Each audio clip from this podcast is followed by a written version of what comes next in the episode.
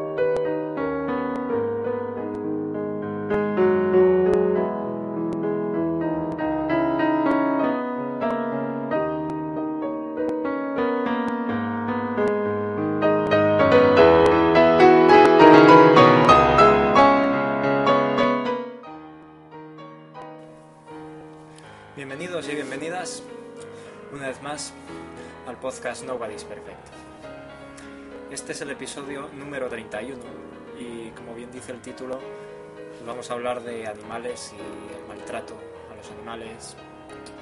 En general, lo más llamativo de este asunto pues suelen ser los toros, al menos en, en este país, en España. También en América, en América del Sur hay muchos movimientos. Eh, también me referiré al maltrato en general, no solo animales, me referiré a los animales en particular. Eh, eh, un poco dar un repaso a, la- a los argumentos a la hora de hablar sobre el maltrato. E intentaré que, pues como siempre, hacer una crítica tanto a los argumentos, a la terminología, un poco de- despejar la pista para poder debatir, ¿no? Mm, Que yo creo que, que siempre es bueno. O sea, no.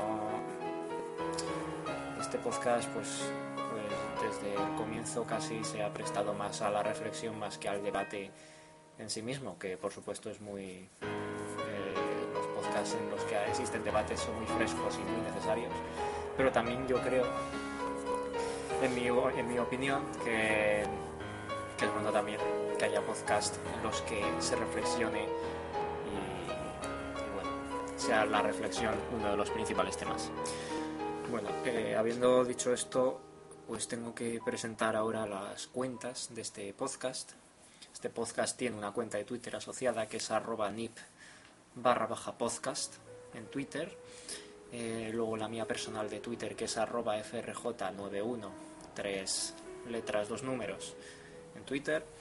Eh, tiene un blog asociado que es franj.blogspot.com en el que podéis eh, leer un apéndice al último episodio, al episodio de la arquitectura, que fue el episodio número 30.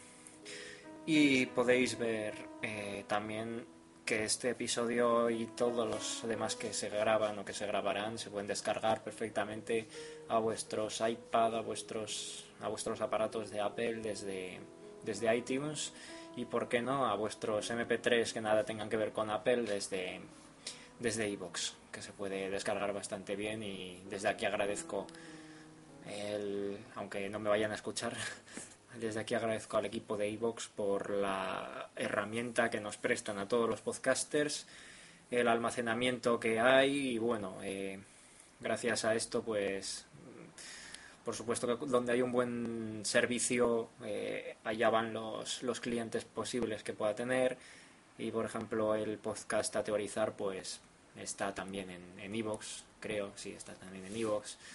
Y bueno, espero que muchos podcasts también se vayan a iVoox porque la verdad que es una biblioteca de audios que no tiene nada que envidiar a, a la de Radio Nacional de España u otras así. Eh, bueno, más allá de esto, pues yo creo que no tengo más que decir por esta presentación. Sí, una cosa más, esto se graba desde Zaragoza, Aragón, en España, el día 27 de abril y probablemente esté subido dentro de pocas horas o, o mañana mismo. Pasamos ya al, al episodio en sí, que va a ser, pues espero que un poco largo, espero que dé tiempo a hablar de todo esto, de todo lo que pienso, no sé, de todo lo que puede suscitar, puede suscitarme este tema del maltrato animal. Eh, sobre todo creo que va mucho, eh, este episodio va muy impulsado porque acabo de adoptar a un perro y bueno, estoy bien concienciado en este sentido.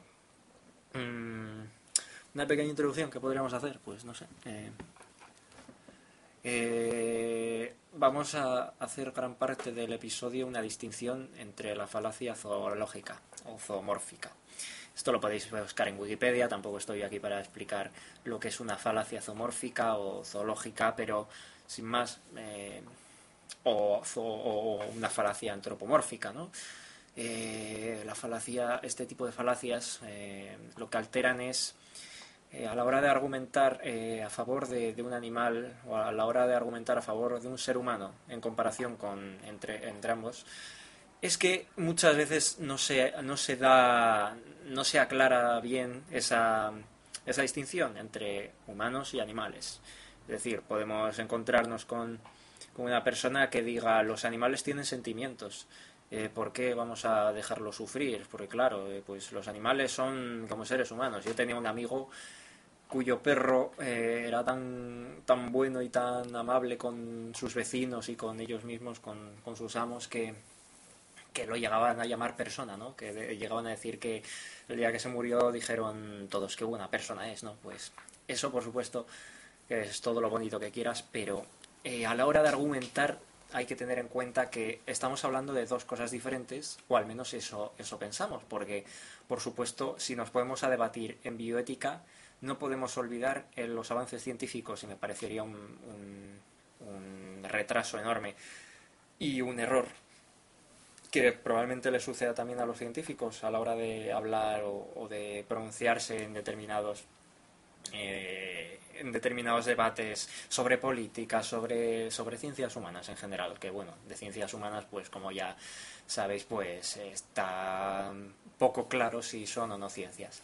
Pues bueno, lo que estaba diciendo es que el, el debate tiende a, a equivocarse, a equivocar el objeto del debate. Entonces, no podemos, por supuesto, no podemos debatir en el mismo orden de cosas en relación con los humanos. No podemos debatir en el mismo orden de cosas eh, cuando hablamos de, animales. No podemos juntar ambas cosas porque, porque bueno, a pesar de, de lo que las últimas corrientes en la zoología últimas corrientes no, porque no son corrientes, sino los últimos descubrimientos en zoología referidos a la conducta intraespecífica en grupos de bonobos, de, chimpancés, etcétera, etcétera, es que eh, tienen ciertos comportamientos que son parecidos a los del ser humano y claro, esto pues puede dar, dar mucho que hablar, puede dar eh, quebraderos de cabeza. Pero claro, eh, no tenemos que olvidar que por mucho que tengamos en común con con una mosca. Eh, a la mosca no se, no se va a legislar, por ejemplo, de la misma manera y de la misma con la misma em, con, la, con la misma especificidad o, o, complejidad que se está legislando con, con el ser humano. Entonces, quería dejar este apunte. No me voy a meter, por supuesto, a hablar de corrientes de la bioética, que por supuesto hay muchas, y podríamos hablar de las corrientes que, son laicas, las corrientes que no son laicas. Por supuesto, al principio siempre, pues todo este, todo este tipo de cosas siempre va eh, unido al poder, a lo que, al poder que esté encima de la mesa y, por supuesto, desde hace siglos, pues el único poder que está encima de la mesa es el que todos sabemos, el de la Iglesia.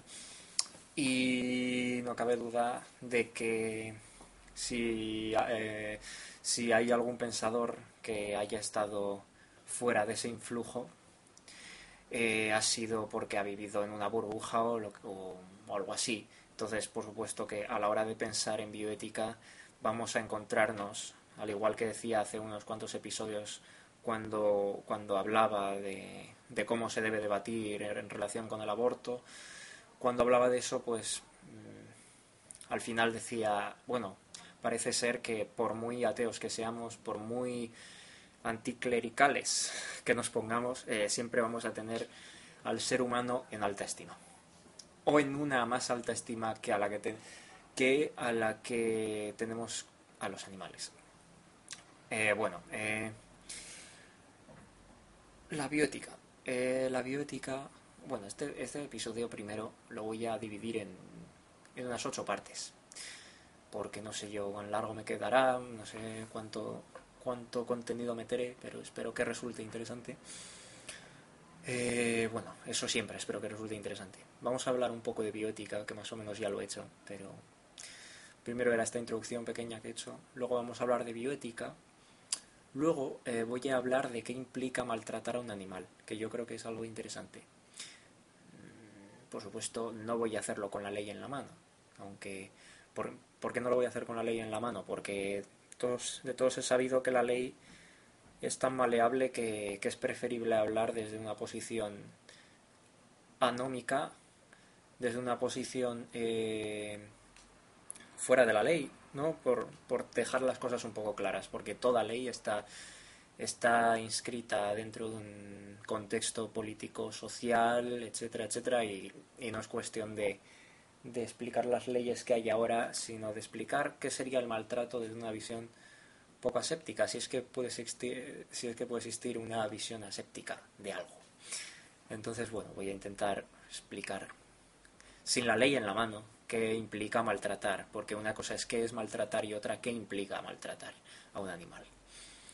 Luego voy a hablar de por qué, y esto puede que sorprenda a mucha gente, por qué los toros son cultura. ¿Por qué los toros son cultura? Y esto la gente, pero este hombre va a estar a favor de que se maltrate a los toros. Por supuesto que no. Pero los toros son cultura. Y, por supuesto, después de ese punto, voy a hablar de por qué la cultura puede ser un crimen. Es decir, que los toros sean cultura no implica que esa cultura sea aceptable. Luego voy a hablar de las falacias argumentales a la hora de hablar del maltrato. Y aquí es la, la caución que estoy haciendo yo ahora mismo sobre las falacias, ¿no? las falacias antropomórficas, etcétera, etcétera, y no sé, un poco eh, intentar dejar la base en la que se debate un poco más clara, si es que a alguien le apetece, que también eso es otra, ¿no? Eh, hay un montón de lugares donde, donde aclararse la mente, pero otra cosa es que la gente o quiera o sepa dónde están. Luego voy a hablar, y ya nos vamos, de los animales, del maltrato a la gea madre, he puesto ya aquí, es decir, a la tierra, a la madre tierra. Eh, voy a hablar del maltrato a la madre tierra y también de las falacias que suceden a la hora de eh, determinadas asociaciones ecologistas eh, hablar de estos temas. Y a la hora cualquier persona de debatir sobre esto. Y una persona que, alguien que tenga bien claras ciertos conceptos muy pequeños, eh, ciertos principios, como, como, diría aquel, ¿no? Eh, los hermanos Marx decían, bueno, si no te gustan estos principios, pues tengo otros. Pero lo primero es eso, quizá pues ciertos principios que tenga la gente para a la hora de hablar sobre estos temas saber de dónde partir y ya conforme se vayan complicando pues ya irán apareciendo otros, ¿no? Pero, pero siempre partir de una base más o menos sólida que nos pueda dar juego y nos pueda posicionar. Porque no cabe duda de que la bioética, que se supone que es la rama de la ética que, que habla de la vida en general, de la vida, del ecologismo, de los animales, de las personas, no cabe duda que es, si no la, que más, bueno, una de las que más, eh, una de las ramas más eh, polémicas de la filosofía hoy en día. Alguien si te si pregunta para qué sirve la filosofía, simplemente ponerle delante un comité de ética de cualquier eh, de cualquier centro médico y ya eso con, ya eso va a dar una, un claro valor al menos de lo que es la filosofía alguna utilidad a bote pronto, una utilidad fáctica de la filosofía. Puede. Dicho esto, no quiero, no quiero tener yo en este episodio un tono ni muy pedantesco, ni muy, ni muy inquisitorial, ni muy tampoco eh, tajante, porque por supuesto no se puede ser tajante en estos temas porque uno mismo cambia, o el mismo tema cambia, o cualquier experiencia sufrida o vivida por uno cambia su parecer. Probablemente si me muerda un perro, pues igual pueda pensar de otra manera respecto a los perros o cosas así que, por supuesto, esto es esto la mayor parte de la bioética es muy subjetiva y es complicado que, algo que no sea científico, totalmente científico, no me estoy refiriendo a la psicología, que por supuesto su cientificidad está muy puesta en duda y ya el simple hecho de discutir sobre la cientificidad de la psicología ya nos hace ver un poco que no es tan, no es tan objetiva como nos gustaría que fuese. Pero ya por supuesto que este tema de la bioética pues tiene mucho de subjetivo y por supuesto eh, si se necesitan comités es para que haya una, eh, una multiplicidad de visiones y se procure que eh, la, la, decisión final sea lo más consensuada posible y en la que aparezcan los múltiples rasgos o múltiples diferencias que pueda haber. Y con un ánimo de antidiscriminatorio, ¿no? Eh, es decir, intentando que todas las visiones, tanto la de los cristianos, la de los laicos, como de otras religiones, eh, se vean, ¿no? Encima de, la, mesa. Vamos a hablar del burka, por ejemplo, que por supuesto podemos hablar desde, desde aquí del burka. Eh, Victoria Camps, por ejemplo, que es una filósofa española, podemos hablar de ello, pero hay que tener en cuenta que las principales eh, protagonistas del burka son las que lo llevan puesto, no las teóricas de Occidente que hablan sobre el burka. Entonces, bueno, todo esto, como digo, eh, hay cosas que son muy fáciles de ver detrás de la barrera y probablemente hablar del aborto, por ejemplo, sea una de las más fáciles de ver detrás de la barrera hasta que sucede, hasta que aparece encima de la mesa, hasta que hay que desconectar la máquina, hasta que te piden que que hagas eutanasia hasta, que sucede. Hasta que sucede parece todo muy aséptico y parece todo muy, muy lejano. Pero no es lejano. No es lejano porque, porque los animales, y ya vamos, entramos por el, en el punto de qué implica maltratar a un animal, los animales desde, desde el comienzo de los tiempos nos han ayudado a los trabajos eh, agrícolas, nos han ayudado eh, como fuerza, como fuerza. Ahora mismo un caballo pues asocia quizá más al coche que al propio animal, ¿no? Eh, y claro, es la potencia lo que mueve el, vehículo y, y, antes era esa la única potencia que movía el vehículo porque obviamente no había motores. Era el caballo el que movía el carromato, era el caballo el que araba o el que llevaba el arado o la mula, etcétera. Claro, eh, el animal, como también los seres humanos, pues han pasado por un montón de... tienen su propia historia. Supongo que habrán escrito la historia de los animales desde una visión casi, casi eh, antropomórfica, no sé, una falacia, eh, no sé, una falacia patética, ¿no? Una falacia eh, no en el sentido peyorativo, sino esta falacia que, que, da, que dota de sentimientos y sensaciones humanas a objetos, eh, a objetos que no tienen que no tienen vida. Y no me refiero ahora, ahora mismo, me puedo referir, pues por ejemplo, a imágenes. Mm, por supuesto, imágenes de, estas de religiosas. Hay muchas religiones que no que no tienen imágenes y eso puede puede resultar insultante. Por ejemplo, una imagen de Mohammed, de de Alá, una imagen de Alá es mm, es insultante para para las eh, personas que, que, creen en ese Dios. Entonces, también hay que tener en cuenta esto. Pero mm, a lo que me, no me voy, no me voy del tema, es que eh, los seres humanos y los animales han ido eh, a lo largo de la historia dándose cuenta de ellos mismos.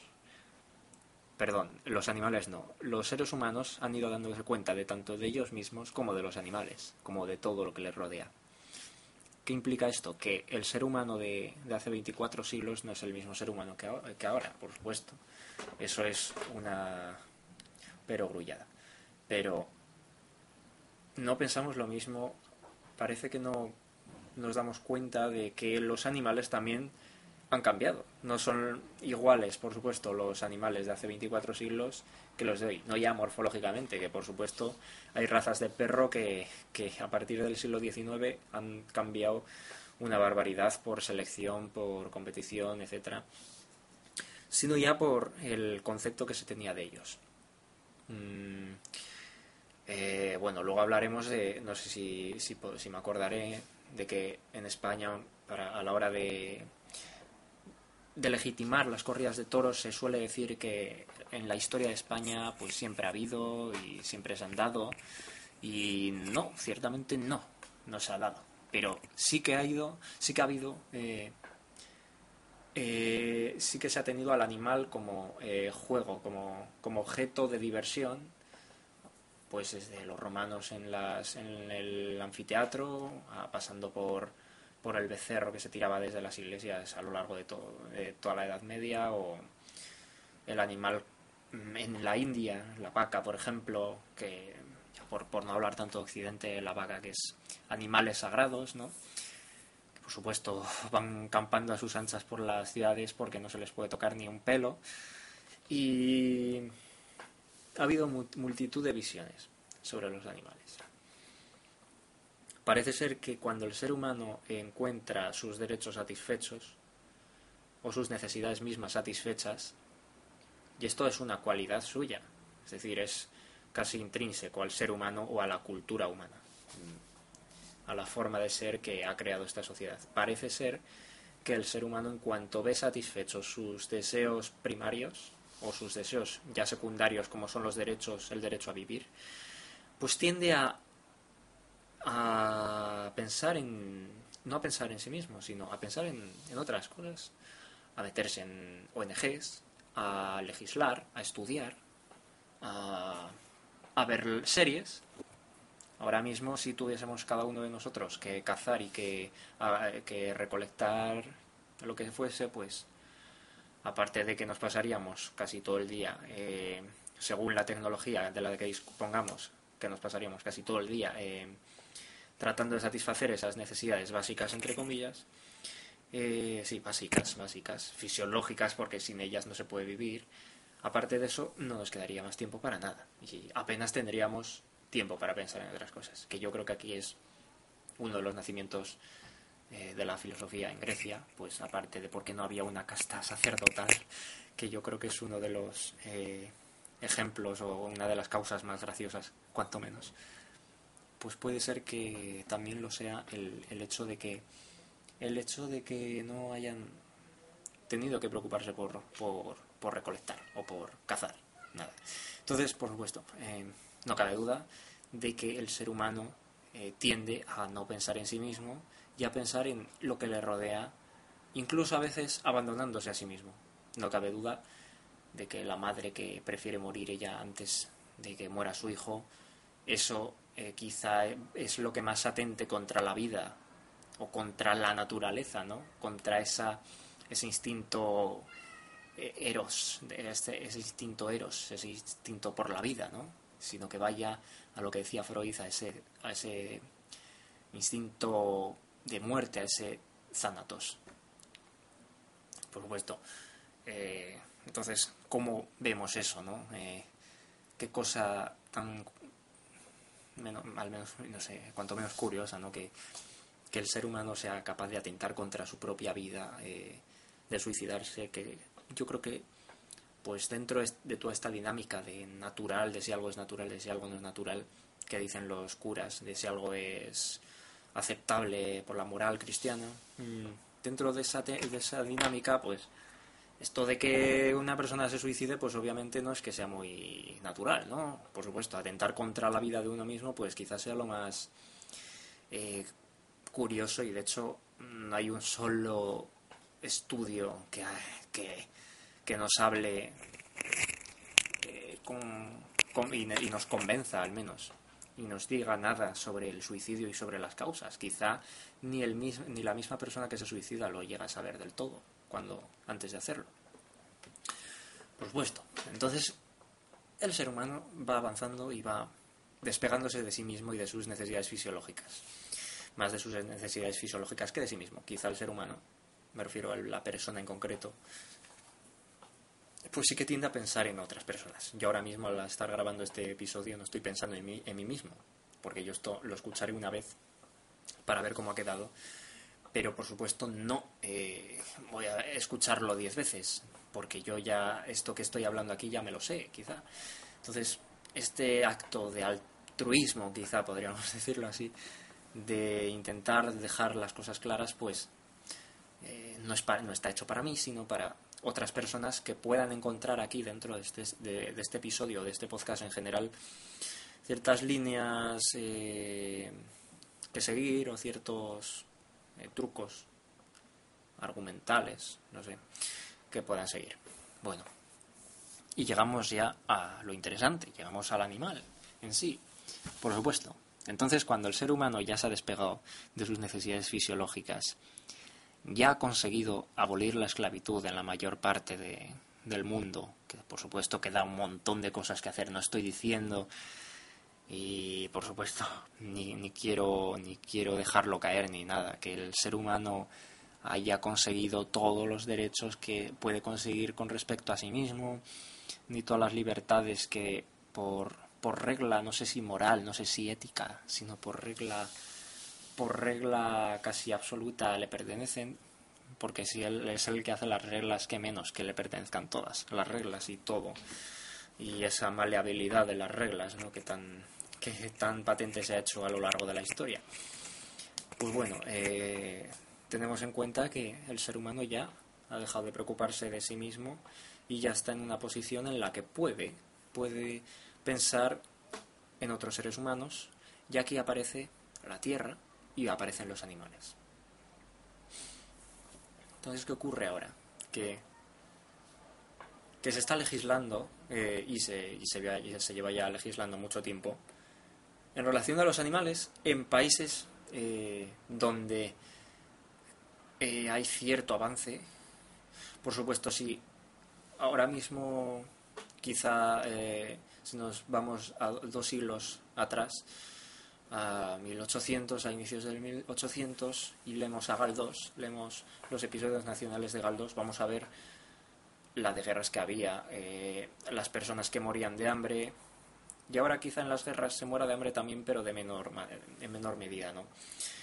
Eh, vemos condiciones inhumanas, pero bueno, no es que sean condiciones inhumanas, sino que es lo humano, ¿no? También, una condición inhumana que es lo humano, porque condiciones inhumanas, pues quizá lo que ahora nos parezca algo genial, pues dentro de 200 años sea una condición inhumana.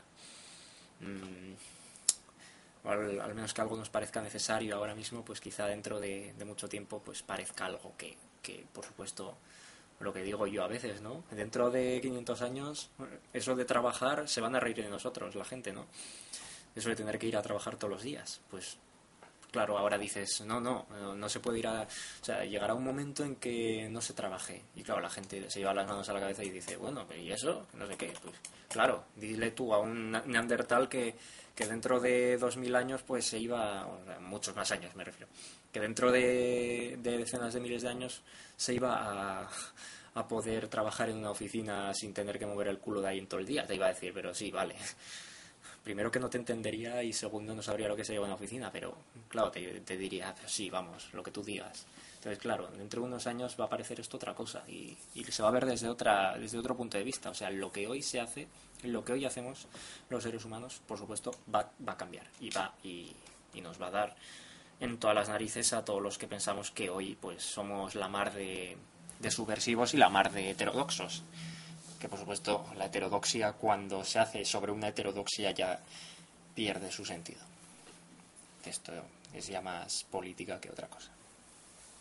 ¿Qué implica maltratar a un animal? Pues dentro de esta dinámica eh, en la que ya hay mucho cuidado con el maltrato a las mujeres, a las personas, y ya se han hecho pues ciertas instituciones que que disminuyen el efecto, las, eh, lo peligroso que pueda resultar un maltrato a una mujer o a un hombre, da igual, em, o a un niño, o un bullying a los niños o lo que fuese. Eh, pues ya que eso parece que está más controlado, eh, ahora mismo pues han surgido asociaciones ecológicas y el ecologismo pues ha aumentado en los últimos 20, 30, 40, 50 años. Por supuesto el ecologismo pues todo lo que lleva con él. Eh, ante esto se ha dado una perspectiva, eh, por supuesto, muy crítica con las actividades que realizaban los gobiernos, que realizaban las farmacéuticas, que realizaban las, eh, las empresas de carne y tal. Se ha hablado de las condiciones en las que se detienen a los animales, que aún hoy siguen siendo como son, ¿no? Eh, se ha hablado de todo eso. Parece que es algo de secundario, algo que tendría que estar en segunda página en todos los periódicos, ¿no? Pero en realidad no aparece siquiera.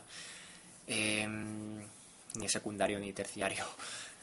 Y, además no suele interesar, ¿no? Porque es algo que, pues por supuesto, no es lo primero que se le viene a uno a la cabeza. Cuando, cuando es joven no está pensando más que en sí mismo, quizá, ¿eh? esto es muy general, muy generalizar, pero no está pensando en eso. Entonces ya cuando llegas a un nivel quizá más, más alto de maduración, ya no te preocupas tanto de ti como del, del mundo que te rodea. Y esto es una de las cosas.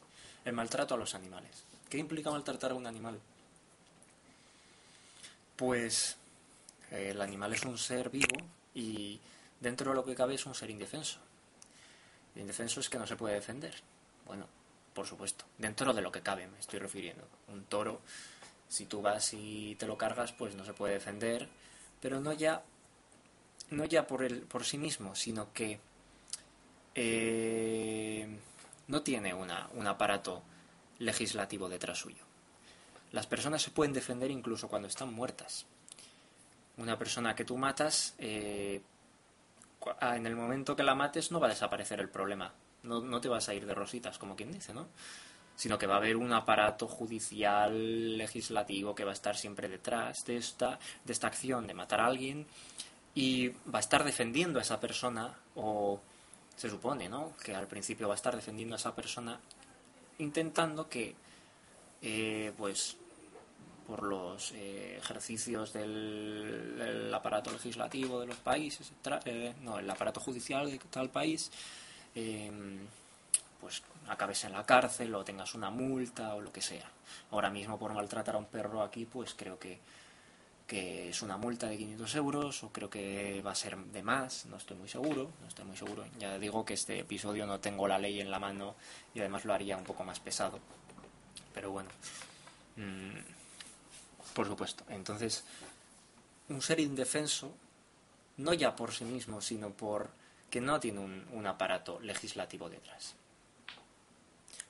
Entonces, lo indefenso, la indefensión del niño, la indefensión de la madre, de la mujer maltratada, la, la, indefensión del niño que está acosado por sus compañeros.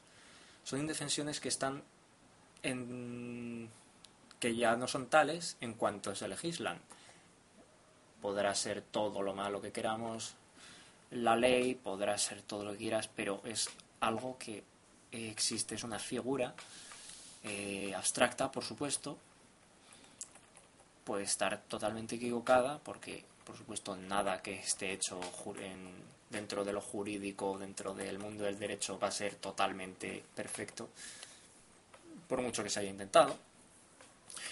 Eh, eh, estamos en, qué es este tema.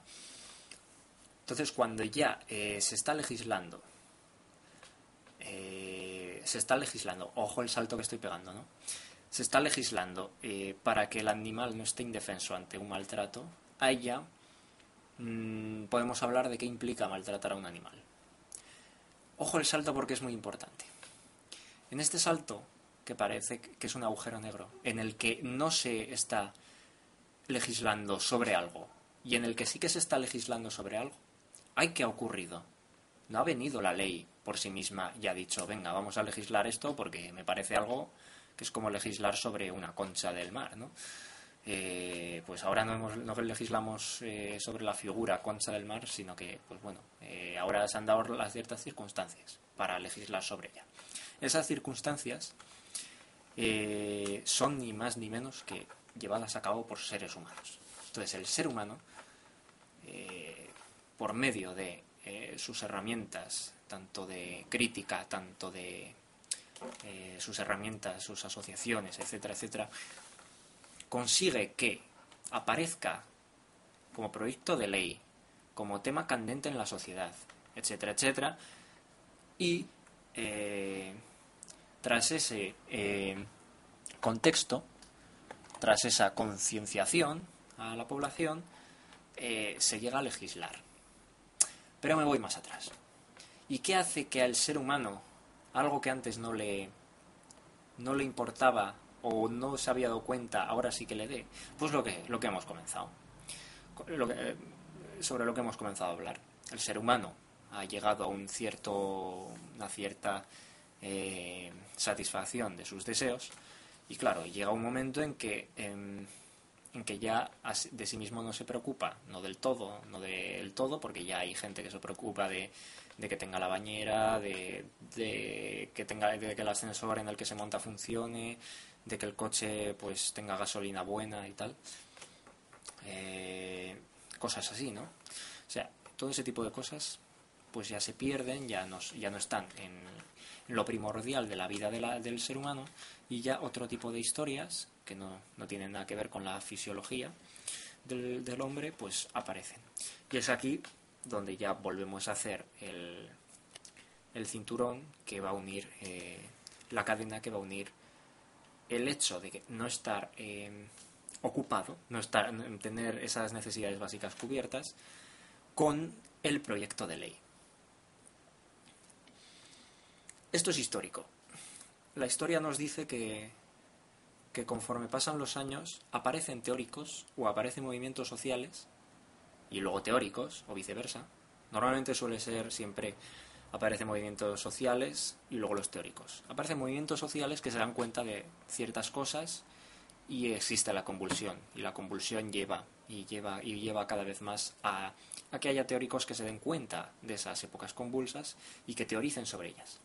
Y una vez quizá por ahí andarán, más o menos antes de que se teorice, después de que se teorice, antes o después del movimiento social, que es cuando se legisla y cuando pues el maltrato a un animal comienza a ser algo penado. ¿Qué implica maltratar a un animal? Pues sí, implica maltratar a un ser vivo.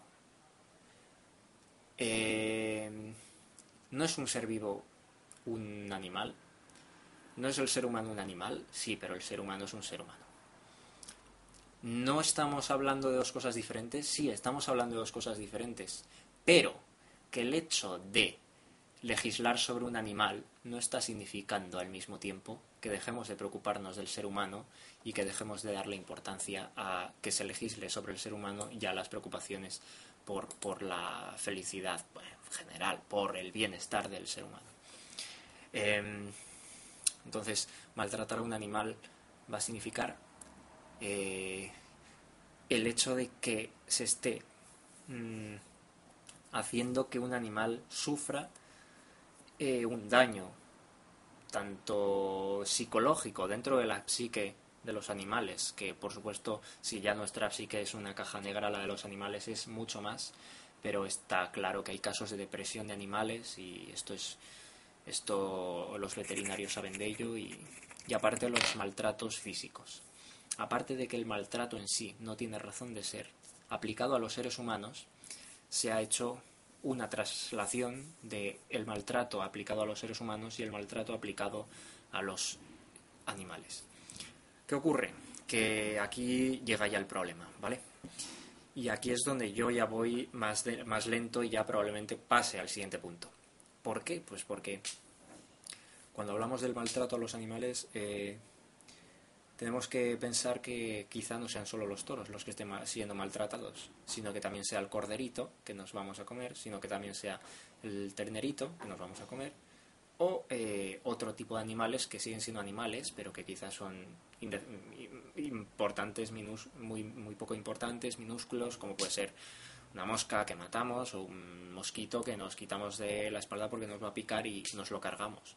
Todo esto, claro, son, animales, pero ¿dónde está el punto? ¿no? ¿Dónde está el punto de qué es maltratar a un animal? ¿Qué es que, a cuáles se puede matar, a cuáles no? Si merece la pena, si el coste de oportunidad, como dicen los economistas, de matar a un animal, eh, que nos jugamos a la hora de, maltratar a un animal, si merece la pena, si es productivo, si es no productivo. Claro, pues aquí aparecen corrientes como el vegetarianismo, veganismo, que abogan por no me apetece que se maltrate a un animal y no como animales. Por supuesto, es lo más consciente y lo más razonable, pero también implica un sacrificio enorme que, va en contra de la fisiología o en contra de, quizá una alimentación eh, tradicional, que no siempre lo tradicional tiene que ser bueno, pero sí una alimentación que, a la que el ser humano está acostumbrado y es a la de carne, pescado, eh, verduras. Por supuesto hay déficits de... los vegetarianos tienen déficits de alimentación, etcétera, etcétera. Y aparte del ver sufrir a los animales, eh, llega más allá, por supuesto, a las estructuras que maltratan a los animales, a las empresas, al, a, esta serie de cosas, ¿no? Esto ya se convierte en una nebulosa que, por supuesto, todo esto que estoy planteando ahora mismo es algo que cada cosa de ella tiene que tendría que tener un podcast, un debate para ello, para ello mismo, ¿no? Entonces, ¿qué es un animal? ¿no? ¿Sobre qué animales tenemos que pronunciarnos a la hora de legislar? ¿Por qué no comemos perros? ¿Por qué no comemos gatos eh, aquí? ¿Por qué en otros países sí? ¿Por qué nos parecería un horror em, eh, matar a nuestro perro doméstico y, comérnoslo? ¿O por qué si, si aparte de nuestro perro comemos a un corderito que podría ser mucho más guapo que, cualquier, que un perro pequeño, un poco feo, yo qué sé? Claro, esto ya es aquí donde entramos en la falacia, ¿no? Eh, no vamos a comernos a nuestro perro aseado y limpio y doméstico porque es perro aseado, limpio y doméstico. No le estaríamos dando una cualidad de ser humano en ese momento. Entonces, claro, aquí llega el problema. Aquí llega el problema y aquí es donde está el germen del debate. O bueno, aquí es donde está ahora mismo la raíz del debate. Habiendo llegado a este punto, yo creo que es bueno parar y creo que es bueno pasar al siguiente punto. Que el siguiente punto es ¿por qué los toros son cultura? Y ahora ya voy a ir un poquito más rápido. Muy bien. Em, ¿Por qué los toros son cultura? Los toros son cultura y, y esto quizá choque pues sí que choca. Eh, esto quizá vaya en contra de, esta célebre proclama que dice toros, ni arte ni cultura. Pues bueno, claro, si cultura es un término tan prostituido y tan manido que ya no se sabe ni qué es, va a ser usado tanto por la derecha como por la izquierda, como los antitaurinos como los protaurinos, eh, de una manera que no, no, hay, no hay nada claro. Entonces, si no tenemos claro el término de cultura, no, vamos, no podemos hacer proclamas en las que aparezca eso, por supuesto. Pero como normalmente las proclamas ya están hechas cuando las llevamos encima, pues, pues va a costar un poco despegarnos de ella. ¿Por qué los toros son cultura? Porque la cultura implica el maltrato, porque la cultura implica el sacrificio de gente inocente, porque la cultura implica formas eh, de tortura, la tortura es cultura, porque la cultura, como decía Benjamin, todo documento de cultura es documento de barbarie. La barbarie es cultura, y la cultura engloba a todo, tanto lo bueno como lo malo. Es igual de cultural. Eh, Wagner sonando en un en una sala de conciertos que Wagner sonando en, en Auschwitz para que los obreros, bueno, los obreros no, los judíos trabajen más a gusto o trabajen escuchando a Wagner. no sé para qué lo ponían, pero es la misma cultura Wagner en Auschwitz que en una sala de conciertos. Es la misma cultura el toro en corriendo por el campo que el toro corriendo dentro de la plaza de toros. Dicho esto, dicho esto, al menos esta es mi concepción de cultura. Cultura para mí es un saco donde se puede meter de todo, el, cajón desastre. Eh, cultura es lo que cultiva cada pueblo, ¿no? Pues la cultura de España pues era de una manera, la cultura de otro país era de otra. Y a cultura me refiero a modus vivendi, modus cogitandi o modo de pensar, para no ser tan, tan pedante. es, em, pues, la gastronomía, un montón de historias que engloba todo, ¿no? Eh, la forma de actuar, la forma de comportarse de los pueblos, de la gente, sus universidades, todo. Todo eso es cultura. Y claro, dentro de esa cultura, eh, paso al siguiente punto, ¿por qué la cultura puede ser un crimen? La cultura puede ser un crimen tanto en cuanto la cultura es algo a lo, que se eh, junta, en lo que se engloba, pues todo esto que he dicho antes, ¿no? Es un crimen porque puede ser un crimen para nosotros que, que se lleve un burka, pero para ellos puede ser algo asociadísimo a su cultura, puede para nosotros parecernos asqueroso, asqueroso comer eh, delfín puesto a refrescar durante, durante meses o, una carne asquerosa o que nos parezca asquerosa o un durum kebab o un yo que sé un, un comerte un saltamontes da igual y lo mismo le pasa al japonés que viene a España y ve el jamón y le da asco y tú claro ¿cómo te va a dar asco? mi jamón, que es lo más, más vamos, lo, más, lo mejor de mi país, ¿no? Entonces, eh, claro, según con el ojo que se mire, ¿no? Según con la óptica que pongamos. Pero la cultura sí, la cultura puede ser un crimen. Y que algo sea un crimen, o sea, que algo sea un cultural, no significa que sea bueno. La cultura no da nada el estatuto de bueno o malo. La cultura simplemente es algo donde se engloban las cosas. Es como, es como decir que Charles Manson... No, ¿cómo se llama este hombre? Sí, Charles Manson, creo.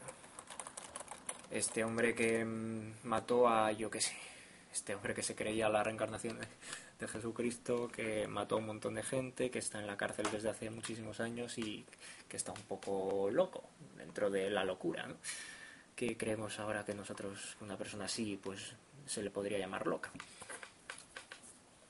es lo mismo. Es lo mismo ese hombre y es el mismo criminal que puede ser un criminal en esta sociedad que en otra. Para nosotros, dentro de esta cultura, eso va a ser criminal. Para otro, dentro de otra cultura, en otra época, pues eh, pasar a alguien por la, por la piedra, por, por la rueda, perdón, por la piedra, por la rueda, o tirar, o tirar piedras a alguien eh, hasta matarle, eh, dilapidar, vaya pues puede ser algo totalmente aceptable, ¿no? Eh, eh, vamos, y que no hay sin ningún problema. Mucha gente se pregunta que cómo una sociedad tan, tan avanzada en, relación con otras, ¿no? al menos en lo artístico, como era la griega o la romana, cómo permitían que hubiese esclavos, ¿no? Pues bueno, en ese momento, tener esclavos era algo lo más natural del mundo, lo más normal y lo más cultural. Por supuesto, lo más cultural del mundo. Entonces, cuando veáis una proclama, toros, ni arte ni cultura, toros, ni, arte ni cultura, lo he metido en Google ahora mismo y me salen 4 millones de resultados. La tortura no es arte ni cultura. Ahora, estamos metiendo ahí tortura, arte y cultura. Primero, el arte. ¿Será que no se sigue escribiendo todavía hoy sobre qué eso no es arte? Yo en eso no me voy a meter porque no sé lo que es arte y no creo que nadie lo sepa del todo bien. Podría dar unas pequeñas pinceladas, pero, pero no. Ni Ortega de Gasset creo que tampoco lo sabía, ni, ni, Picasso sabía lo que era arte. Eh, creo que es un concepto de estos, un concepto, un comodín de concepto, como, como el concepto cultura. Entonces, que la tortura no sea ni arte ni cultura, pues me parece que no es cierto. Me parece que quizá que no sea arte, pues depende de qué consideres arte, y que cultura, pues sí que lo es. Al menos dentro de mi concepción de cultura. Puede haber culturas buenas, puede haber culturas malas. Pues yo creo que no hay ni culturas buenas ni culturas malas. Simplemente hay cultura en general y formas culturales. Y dentro de las formas culturales, pues habrá formas culturales que sean aceptablemente aceptable éticamente o no. Y dentro de eso, pues, por supuesto, se podrá discutir todo lo que se quiera y eso es lo que no debe de... Y eso es lo que no debe de... de, o sea, de, de dejarse, ¿no? La, el debate constante sobre ese tipo de, de cosas. Bueno, vamos a pasar al siguiente punto. Vamos a pasar al, al, a la siguiente parte que va a ser... Vamos a hablar de las falacias argumentales a la hora de hablar del maltrato a los animales. Bueno, hay dos falacias que yo creo yo quiero que queden más o menos claras en este episodio. Dos falacias importantes a la hora de hablar de esto. Falacia antropomórfica y falacia zoomórfica. ¿Qué, ¿Qué es esto? Bueno, una falacia es un error a la hora de argumentar. Cuando alguien argumenta con falacias, cuando alguien argumenta usando una falacia que esté claro y se pueda demostrar, esa argumentación pierde su, su validez. Entonces, en lenguaje natural, es decir, en español, en inglés, cuando aparece una falacia en una, en una argumentación, en un debate, ya podemos decir, ya podemos abandonar el debate porque no nos interesa seguir argumentando con personas que usen ese tipo de falacias. Por ejemplo, alguien que, yo qué sé, estamos haciendo un artículo en cualquier lugar y aparece una amiga desde que somos pequeños y nos dice, ah, pues me parece muy mal esto que has escrito, porque tú, vamos, yo te conozco desde que eras pequeño y tú no tienes, y tú nunca te has preocupado de esto sobre lo que has hablado, eh, así que no tienes no sé, a mí me fastidia que hables sobre estos temas porque es que nunca te has preocupado, porque esto es algo que es la moda de hoy, hablar de estas historias y porque, porque te quieres ajustar a la moda que hay en vez de pensar por ti mismo un tema que te interese y que te haya interesado siempre. Eso, eso, eso que, ese comentario que puede suceder, yo qué sé, este me lo acabo de, de inventar, pero puede suceder, puede suceder, puede darse. Eh, pues esto puede suceder y em, ya es falaz, ya es falaz. Es decir, tú no puedes hablar sobre cierto tema porque yo te conozco, porque tú nunca te has preocupado de ese tema, porque tú eres tú, no puedes hablar de eso. Esta falacia se llama falacia ad hominem. La falacia ad hominem, ad es ade en latín, es latín por supuesto, ad es el, la preposición de, acusativo eh, y hominem es eh, hombre en acusativo en, en latín. Entonces viene a significar falacia hacia el hombre o falacia para el hombre, más o menos sería. Una falacia que se hace hacia, hacia alguien. Es decir, eh, porque tú eres tú ya no puedes hablar de tal tema, porque tú eres tú ya tus argumentos no me valen. Entonces no es que mis argumentos no te valgan, es que mi argumento, que porque tú eres tú no puedes hablar de tal tema, ya es inválido. Es decir, imagínate que nos podemos hablar de terrorismo y viene un terrorista a hablar sobre terrorismo y nosotros decimos, no, no, no, tú no puedes hablar de terrorismo porque tú eres terrorista y tú no tienes derecho a hablar. Pues, pues no, esa no es la cuestión. Eso ya sería una falacia dominem. Bueno, eh, lo mismo ah, del, modo contrario. Una víctima del terrorismo puede hablar sobre terrorismo. ¿Debemos dejar a una víctima del terrorismo hablar sobre terrorismo? Pues hay gente que piensa que no, y yo pienso que esa gente que piensa que no está cometiendo una falacia dominem. Tú no puedes hablar de terrorismo porque tú has sufrido el terrorismo y no vas a hablar con la misma asepsia, con la misma objetividad que, eh, que tendría una persona que no ha sufrido el terrorismo. Yo creo que se entiende, más o menos. Bueno, eh, vamos a ver, eh, más allá de esto, de estas falacias antropomórficas, o sea, de esta falacia dominen, pues existe ya la falacia antropomórfica. Y esto es lo que tenemos que tener bien claro en este episodio. Más o menos quiero yo dejarlo bien claro. La falacia antropomórfica es atribuir a un animal o a un, sí, a un ser vivo que no sea humano sentimientos y facultades humanas. Es decir, eh, si el animal parece llorar, pues resulta que es porque le ha roto el corazón una, o una, un animal o otro animal, o si un perro está llorando, pues es que eh, se ha enamorado de una perra y yo qué sé, y, y la ha dejado la perra y claro, el perro está llorando porque pobrecito, porque tiene sentimientos y tal. Eso sería una falacia antropomórfica. No se puede atribuir a un perro, por mucho que se parezca en cierto, en cierto modo, ¿no? a una persona, a un gato, por mucho que se parezca en ciertos modos de actuar a una persona, o ciertas actitudes o actividades que tenga un perro muy parecidas a las de una persona, no se debe de olvidar que estamos hablando de animales, y por mucho que los querramos, por mucho que los queramos, por supuesto, por mucho que, los tengamos, que los mimemos, y por mucho que nos acompañen, por supuesto, eh, yo no digo que no, no, tenemos que olvidar que son eh, animales. Y esta falacia antropomórfica es simple y llanamente atribuir a un ser humano facultades de un, o sea, atribuir a un animal facultades de un ser humano. Pero también existe una falacia zoomórfica, que es a la que yo hacía referencia al principio del episodio, y esa es anulación de las diferencias entre un ser humano y un animal.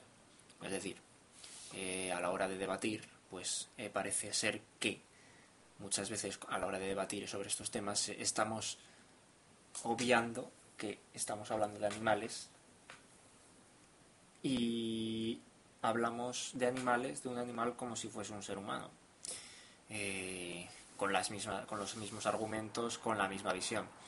Claro, es complicado. Del ser humano llevamos hablando siglos y siglos y siglos, de los animales llevamos hablando años y años y años, pero no llega a los siglos. Entonces, la calidad y la cantidad de argumentos que podemos tener, eh, que podemos verter hacia los animales, y aquí yo creo que está la investigación hoy en día. O sea, me estoy acercando a un terreno que todavía no está, no está investigado. Yo creo que la cantidad de argumentación y de calidad y de cantidad de argumentos a la hora de, de hacer que un animal tenga derechos o de legislar a favor de un animal no están dibujados. Entonces lo que hacemos, lo que hacemos y es perfectamente es, perfectamente entendible, pero se tiene que tener en cuenta, no porque sea algo entendible tenemos que dejar que suceda. Eh, podemos entender que alguien mate a alguien porque tiene mucha rabia, quizá lo podamos entender, ¿no? Mm, pero no vamos a dejar que suceda, por supuesto. Eh, entonces, Vamos a ver, pues queda, queda mucho por, por saber de los animales, de cómo, de cómo sienten, de cómo padecen, porque una cosa es sentir, otra es padecer quizá, de cómo viven, de, qué pasa por, por su psique, si es que tienen, por su conciencia animal. Lo que ocurre es que lo sencillo aquí es, pues, dedicarles todos los todos los atributos humanos. Y entonces aquí se olvida que hay una diferencia entre hombre y animal.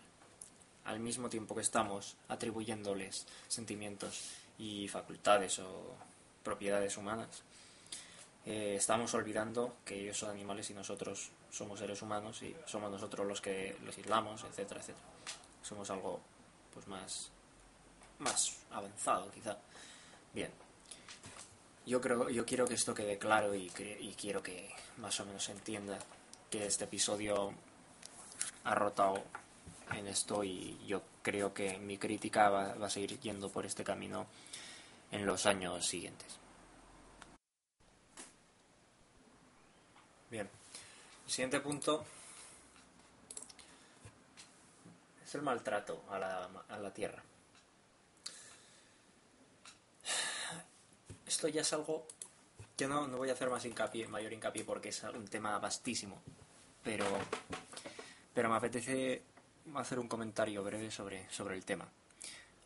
Las asociaciones ecologistas también tienen sus proclamas y sus proclamas muchas veces equivocadas y escritas por, por la furia, por el, por una furia razonable también, ¿no? O sea, todo esto, todas estas luchas feministas, ecologistas, etcétera, tienen razones por detrás y si no se buscan y siempre existen y, y siempre las hay y siempre se puede sostener toda lucha por pro derechos de algo.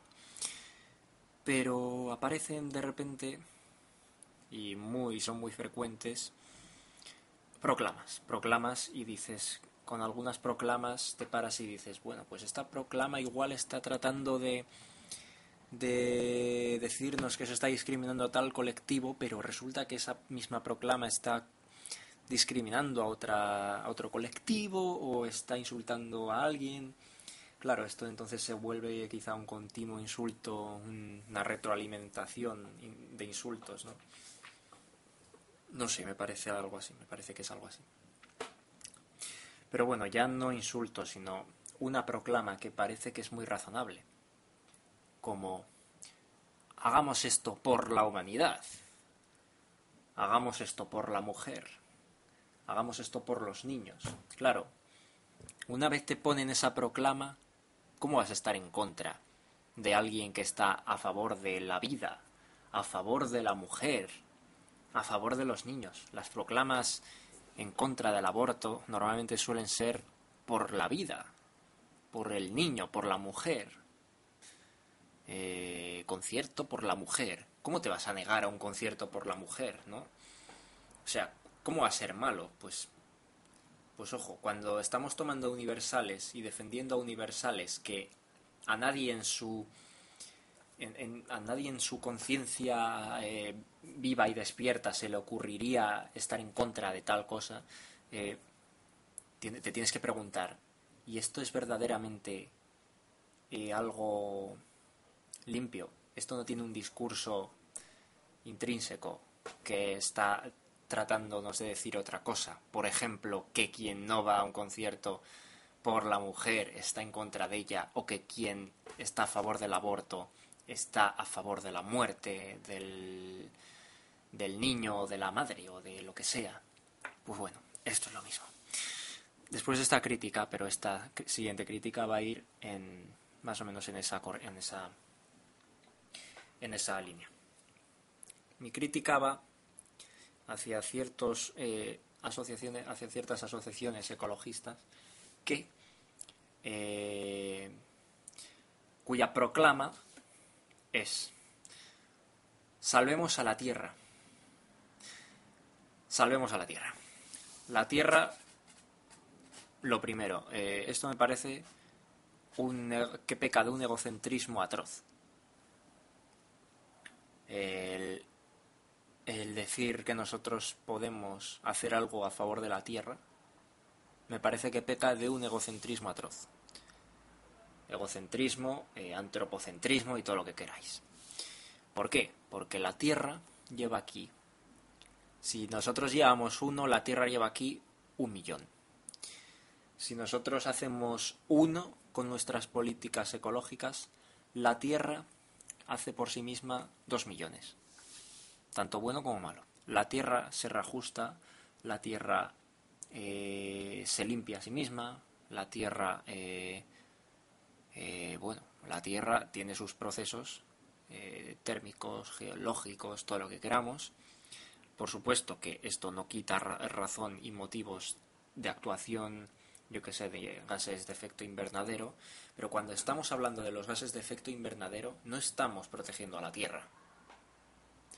Cuando estamos hablando de cuidar el medio ambiente no estamos hablando de la Tierra, no estamos hablando de que la Tierra, de que esto lo hagamos por la Tierra. Cuando estamos hablando de que no contaminemos y de que reciclemos, no estamos eh, hablando de que nos apetezca que la Tierra esté aquí más años. No, la Tierra haya las bombas que haya, nucleares, la Tierra se recicle, lo que se recicle va a seguir aquí.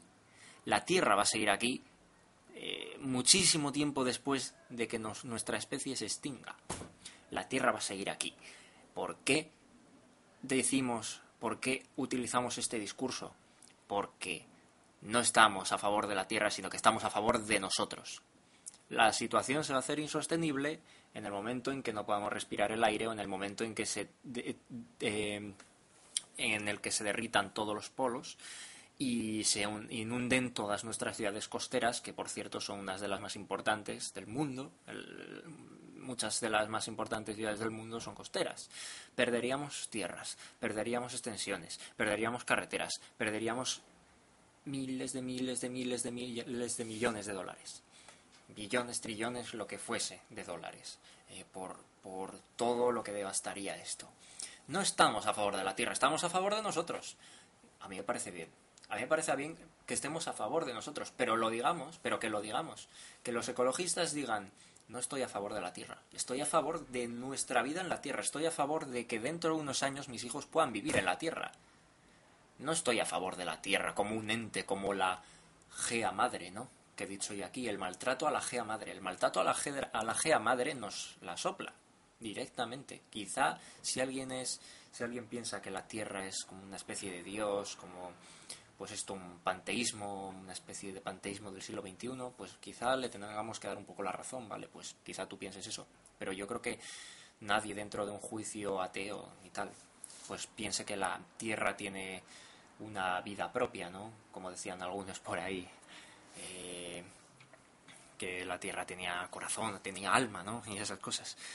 Entonces, cuando estamos haciendo políticas a favor de la Tierra, no las estamos haciendo a favor de la Tierra, sino que nos vayan a favorecer en nosotros en un futuro, y a mí me parece totalmente legítimo, pero que se diga, que se diga que esto no lo hacemos por la tierra, sino por nosotros. Bien, precursores de, de la bioética y de estos temas. Pues yo voy a decir uno que digo siempre que es Ferrater Mora, un filósofo catalán que ha escrito, bueno, ha escrito el diccionario filosófico, yo lo tengo entero, y ha escrito un montón de, libros más sobre temas que, pues oye, hasta, hasta hace poquito pues no se habían, no habían preocupado a la gente. Temas como la pornografía, pues sí, se ha escrito sobre pornografía desde una perspectiva ética. Se ha escrito sobre animales, este fue uno de los precursores de, los de, de la bioética en España. Eh, también Ronald Working, por ejemplo, en Estados Unidos ya. Eh, bueno, eh, quizá podamos encontrar precursores en el mundo griego, en el mundo romano, pero eso ya esta actividad tan bonita, no tan tan bonita y tan estéril de buscar precursores a todo es como, bueno, vale, buscamos precursores, pero el que de verdad se compromete con algo eh, con algo con sus con mayúsculas es en una época más o menos cercana o hasta que no escriba un libro en que quizá trate el tema refiriéndose directamente a ese tema, pues quizá no, no haya precursores, ¿no? No sé si me ha quedado claro esto. Es decir, que el precursor, puede que haya precursores de la bioética a lo largo de la historia, pero el que es verdaderamente el, el, que lo inicia es el que se dedica a ese tema y lo nombra todo eh, explícitamente. Bueno, em, después de estas críticas y después de estas reflexiones, mm, pues yo creo que ya puedo dar por concluido este episodio número 31 del podcast Nobody's Perfect. Espero que os haya parecido interesante, espero que os haya entretenido. No voy a recomendar ni lecturas ni nada, aunque podría recomendarlas, pero eh, sin más yo creo que eh, se puede se puede disfrutar bastante de, del debate de estos temas, se puede aprender mucho, sobre todo es eso, que se puede aprender y se pueda debatir tranquilamente con alguien eh, de cualquier en cualquier perspectiva que estemos nosotros y ese alguien. Y por supuesto, si, si hay algún, algo que decir a esto que, he soltado hoy, pues se puede debatir perfectamente tanto en el blog como en los comentarios de iVoox o en iTunes o donde sea. Las herramientas están ahí. Pues nada, espero, espero volver a hacer un episodio dentro de dos semanas o de tres, no estoy muy seguro. Y, y que sobre todo os haya gustado y os haya parecido interesante. Y bueno, se despide una vez más Francisco Ribeira desde Zaragoza, hoy a día 27 de abril, en el episodio número 31 de Nobody's Perfect, el podcast.